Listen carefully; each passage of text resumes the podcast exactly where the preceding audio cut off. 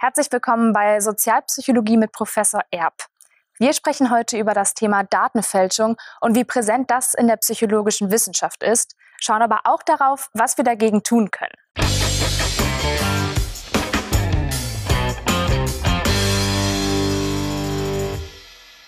Hallo, Herr Professor Erb. Ja, hallo, Frau Hönig. Schön, dass wir uns sehen heute. Sie haben Fragen mitgebracht, ne? Genau. Ja. Äh, Und zwar zum Thema Datenfälschung. Ist jetzt vielleicht was, was man gar nicht so zur Psychologie zielt. Hat ja erstmal keinen psychologischen äh, Anspruch. Aber was hat denn Datenfälschung überhaupt mit der Psychologie zu tun? Naja, Datenfälschung, das kennen wir aus allen Wissenschaften und leider auch aus der Psychologie, dass man eben versucht, das, was man sich theoretisch überlegt hat, mit Daten zu belegen. Und das funktioniert vielleicht nicht so richtig. Und dann hat man äh, ja, verschiedene Möglichkeiten, an den Daten herumzuschrauben, was natürlich erstens mal ein ethisches Problem ist. Äh, Also man schummelt Mhm. und äh, was der Wissenschaft natürlich auch nicht gut tut. Ja. Absolut. Wie präsent würden Sie sagen, ist das Problem in der psychologischen Wissenschaft? Das ist wahrscheinlich irgendwo natürlich auch eine Dunkelziffer. Ja. Ähm, aber es ist präsent natürlich auch, weil einzelne Fälle auch aufgeflogen sind. Mhm. Äh, das, darüber kann man, glaube ich, dann auch offen sprechen, wenn die Beteiligten das dann auch irgendwann zugegeben haben Ja. und sagen, ja, da war ich un- unethisch, da, war, da habe ich mir irgendwie äh, erlaubt, an diesen Daten herumzuschrauben oder womöglich habe ich sie komplett gefälscht. Das Mhm. gibt es natürlich auch. Ähm, insofern, ja, es, äh, wie oft das vorkommt und wo und wie und äh, ist wahrscheinlich eher eine Dunkelziffer. Äh, aber das, da, das Thema selbst, Ja. das ist natürlich präsent. Das äh, wollen wir alle nicht und äh, möchte auch die, die Öffentlichkeit nicht äh, irgendwie betrogen werden ne, mit äh, Ergebnissen, die eigentlich gar nicht stimmen. Ja.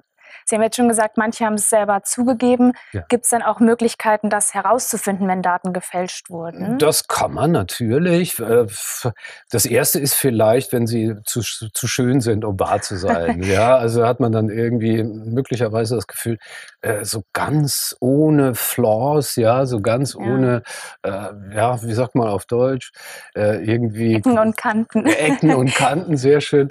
So ganz ohne Ecken und Kanten geht das typischerweise ja gar nicht ab. Ja. Also das, äh, jeder Datensatz hat so seine Macken dann auch ein bisschen. Und äh, wenn sich das dann häuft, dass das immer wieder Top-Daten sind und in kurzer Zeit Wissenschaftlerinnen oder Wissenschaftler etwas raushauen können, was dann, Ja. na, das ist so der erste Trick, dann gibt es eigentlich auch dieses Benfordsche Gesetz. Mhm. Das haben Sie sich, glaube ich, auch schon mal angeguckt. Ja. Ne? Genau. Äh, Das besagt, dass Ziffern unterschiedlich häufig vorkommen, ähm, egal wo. Also man kann die Zeitung aufschlagen und äh, Zahlen raussuchen, äh, vielleicht äh, zu Aktienkursen und so weiter. Und dann merkt man, dass die Ziffern von 1 bis 9 Mhm. ähm, nicht gleich verteilt häufig auftauchen, Mhm. sondern je kleiner die Ziffer, desto häufiger taucht sie auf. Das ist Ja. ein bisschen ja, kontraintuitiv, dass das so sein sollte. Jedenfalls für mich.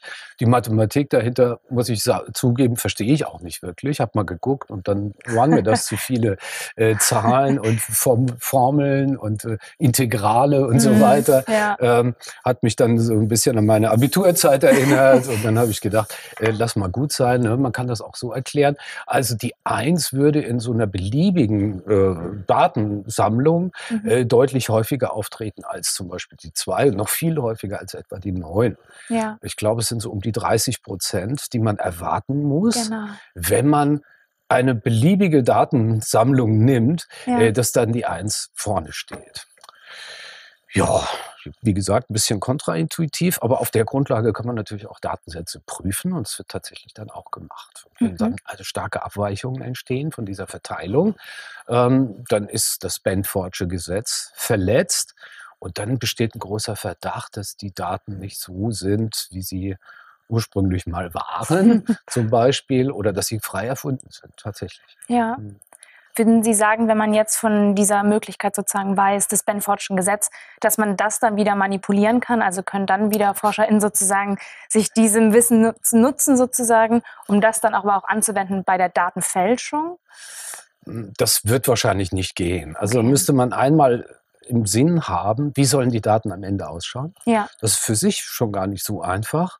Ähm, denn äh, man muss ja auch irgendwie eine Varianz einbauen. Ne? Wenn Ja. das jetzt äh, alle Daten gleich aussehen, in einer experimentellen Bedingung zum Beispiel, äh, dann ist es extrem auffällig. Also äh, typischerweise haben wir es ja mit Variablen zu tun, die von vielen unterschiedlichen Faktoren beeinflusst sind. Und dann Mhm. gibt es Varianz. Ähm, das müsste man im Sinn haben. Und dann gleichzeitig noch das Benfordsche Gesetz. Äh, ich glaube, da ist sich die Wissenschaft auch einig, dass das äh, Menschen irgendwie nicht hinkriegen können. ja, werden, werden wir überlastet. Ja, das klingt doch erstmal vielversprechend, weil so soll es ja auch eigentlich sein, dass wir da ein Mittel haben, was wir auch nutzen können, um uns eben Daten anzuschauen. Ja, Über dieses Mittel hinaus, so ein bisschen weg von der Mathematik, Ja. was kann man denn noch machen, um so ganz prinzipiell davon auszugehen, dass wir in der Forschung eben diese Datenfälschung umgehen Ja. können? Ja, das Erste, was mir einfällt, ist natürlich auch ein bisschen Druck rauszunehmen. Mhm. Für die, ge- gerade für die Nachwuchswissenschaftlerinnen und Wissenschaftler. Ja, Äh, Die haben sehr häufig nur äh, kurzfristige Verträge. Das sind die Unis zurückhaltend.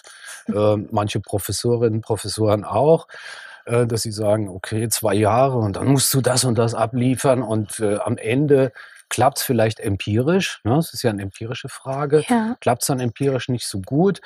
Die Ideen sind toll, aber die Daten wollen nicht so richtig. ja. Und dann steht man so da und äh, kann ich mir vorstellen, dass da so ein Motiv auftritt. Ich muss diese Leistung erbringen und äh, so ein bisschen in diesen Daten herumstochern geht natürlich, das so ein Mhm. bisschen schön, äh, schönen.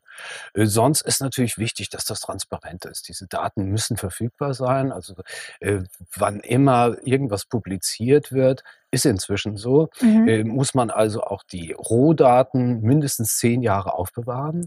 Und es gibt inzwischen auch Möglichkeiten, dass die hochgeladen werden Mhm. äh, und äh, andere Leute überprüfen können, wie sind die Ergebnisse zustande gekommen. Also Ja. können Sie, kann ich jederzeit mir irgendwo, na, sieht komisch aus, der Datensatz, gucke ich mir mal ein bisschen genauer an. Mhm. Oft wird das ja auch gemacht, um vielleicht äh, irgendwie nochmal eine Idee zu bekommen. Man hat eine Idee für eine Auswertung oder irgendwie sowas. Ja. Ähm, schaut man sich sekundär sozusagen Daten an. Ähm, sobald das transparent ist, wird es natürlich dann auch schwieriger für Leute, die fälschen wollen. ja. Ja. Das ist das Beste, was mir einfällt. Haben Sie da noch eine Idee? Ich weiß gar nicht.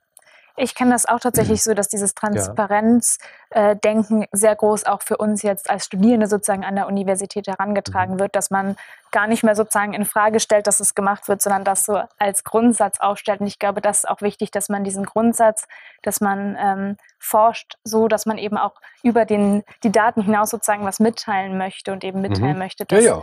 Die Wahrheit irgendwie äh, dem entspricht, was man da auch forscht, Ja. in dem Sinne, wenn man es als Wahrheit bezeichnen kann, aber dass man diese Daten auch mitteilt. Ich glaube, das ist wichtig, das ganz früh schon zu kommunizieren, so wie Sie es eben gesagt Ja, ja, haben. wird im Studium auch heute natürlich mehr Wert drauf gelegt als noch in Absolut. meinem Studium. Ähm, da war man ähm, deutlich großzügiger, Ja. was natürlich das auch ein bisschen fördert, ne, wenn man da die Möglichkeiten eröffnet. Also es gibt ja einen berühmten Fall äh, von einem Professor, der war Mhm. längst etabliert und hat trotzdem Daten gefälscht für seine Mhm. Doktorandinnen und Doktoranden typischerweise. Ein holländischer Kollege, den ich auch persönlich kennengelernt habe, natürlich im Geschäft äh, trifft man sich. Ja, Und ähm, der saß dann irgendwie abends am Fernseher und hat Datensätze frei erfunden. Wunderschöne Daten, wunderschöne Ja. Arbeiten publiziert, damit sehr viel ja, Karriere gemacht, Mhm. natürlich auch, bis irgendwann mal die Doktoranden gesagt haben, "Äh, irgendwas stimmt da nicht. Ne? Der kam dann an und sagt, hey, du hast eine tolle Idee, aber ich habe schon die Daten dazu. Das haben wir vor einem halben Jahr mal äh, äh, irgendwie äh, erhoben ja. und äh, da kann, ich gebe dir einfach die Daten und dann bist du nach einem, na, nach einem Ja. halben Jahr hast du schon deine erste Publikation und so weiter. Ähm, also das ist ein ganz krasser Fall. Und über Ja. den dürfen wir auch sprechen, weil es am Ende ist, war es dann so eindeutig, dass es dann halt auch zugegeben hat, äh, die Professur verloren hat natürlich und äh, alle möglichen Konsequenzen dann daraus getragen hat und tragen Ja. musste. Also es ist eine schreckliche Sache. Äh, die äh, Arbeiten, die dann auf Grundlage gefälschter Daten publiziert worden sind, äh, die mussten dann sozusagen rausgenommen werden aus den Journals. Ja. Und ähm, zum Teil haben wir die sogar in unseren eig eigenen Arbeiten haben wir Ja. sie zitiert. Ähm, waren tolle Ideen und äh, alles überzeugend und so weiter und hat äh, zum Teil ja zu unserer eigenen Forschung dann auch gepasst. Jetzt ist das weg. Hm. Jetzt ist die Frage, was macht man? Äh, wie- Ja. Wie geht die Psychologie damit um? Ähm, soll man das jetzt nochmal neu auf? Macht auch keiner, oder? Also ich würde ja jetzt nicht, ich persönlich Ja. jedenfalls, würde jetzt nicht auf die Idee kommen, die alten Ideen äh, dieses Forschers zu nehmen und neue Datensätze dazu zu sammeln. Hm? ja. Äh, also da ist ein Riesenloch entstanden, äh, das sehr bedauerlich ist und äh, der Psychologie überhaupt nicht gut getan hat. Ja, und ich glaube, das ist wichtig, das im Hinterkopf zu behalten, dass wir auch nicht nur für uns forschen, sondern auch irgendwie das weitergeben, Leute mit unseren Daten was machen Na klar. und das eben auch äh, einen Effekt auf ganz viele Personen hat. Und Ja, auch, na, auch in der Öffentlichkeit. Ne? Ja, Irgendwie, absolut. wir kommen ja doch mal nach draußen, nicht Ja. nur durch YouTube-Kanal und auch nicht nur durch Ihren Podcast. Sie Ja. haben auch einen Podcast, ne? genau, ja. äh, äh, positiv korreliert. ja. Bei genau. Spotify und so weiter. Deswegen interessieren sie sich auch stark für Daten, glaube ich. Äh, und wenn man das so, ja, wie gesagt, dann ist ein Riesenloch und dann äh, tut das allen nicht gut. Und wenn es in ins Publikum rausgeht, in die, die Öffentlichkeit, dann ist dieser Betrug natürlich massiv Ja, schlecht für die gesamte Wissenschaft und für die, auch die, für die Gesellschaft. Ja. ja, dann hoffe ich, dass jetzt so eine Sensibilität dafür entsteht, ähm, wenn man mit Daten umgeht, dass man da auch auf die Daten sozusagen achtet. Nicht nur in der Forschung, sondern vielleicht eben auch über die Forschung hinaus, wenn man mal so ein Journal liest. Ja. ja. Sonst gibt es das auch in anderen Wissenschaften. Wir Das waren jetzt ein bisschen gegen uns selbst ne? und sind sehr kritisch in der Psychologie, aber das gibt es auch in der Medizin, Biologie, da gibt es überall diese Fälle und Ja. sehr bedauerlich. Ja. Super, dann bedanke ich mich für das spannende Gespräch. Ich fand es sehr interessant, auch nochmal Ihre Einblicke so zu hören. Und ähm, ja, freue mich aufs nächste Mal. ja, Ihnen auch, vielen Dank, Frau Hönig. Und Ihnen zu Hause auch ganz herzlichen Dank. Wenn Ihnen das Video gefallen hat, lassen Sie uns gerne einen Daumen da. Sie unterstützen unseren Kanal auf diese Weise. Oder abonnieren Sie uns gleich. Noch besser. Und vielleicht gibt es auch einen Kommentar, den Sie abgeben möchten zum Thema Datenfälschen. Ansonsten vielen Dank fürs Zuschauen, vielen Dank fürs Zuhören und bis zum nächsten Mal. Ciao.